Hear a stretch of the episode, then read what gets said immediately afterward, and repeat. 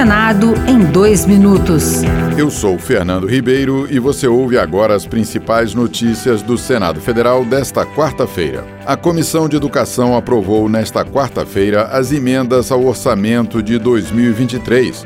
O colegiado destinou seis emendas para o setor uma para a área de esporte e outra para a área de cultura. O relator, senador veneziano Vital do Rego, do MDB da Paraíba, defendeu prioridade para o ensino, ciência e tecnologia no ano que vem. O senador Isalci Lucas, senador do PSDB do Distrito Federal, aproveitou para lamentar que essas áreas foram esquecidas nas eleições de outubro. Isso significa né, que a educação nesse país ainda é prioridade do discurso. Na prática, a gente tem dificuldade. Mais da metade da bancada não foram reeleitas né, da, da Frente Parlamentar da Educação. O Senado aprovou a medida provisória que fará com que bancos só paguem impostos sobre juros após receber o empréstimo dos clientes. Hoje, as instituições financeiras recolhem a contribuição social sobre o lucro líquido e o imposto de renda, mesmo nos casos de inadimplência. Em resposta ao senador Cajuru,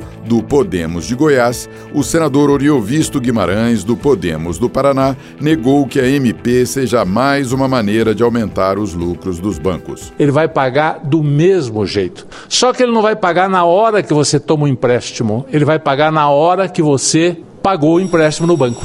Porque daí a operação está feita, o lucro foi feito e é justo que ele pague. Então não há moleza para banco aí. Outras notícias sobre o Senado estão disponíveis em senado.leg.br barra rádio.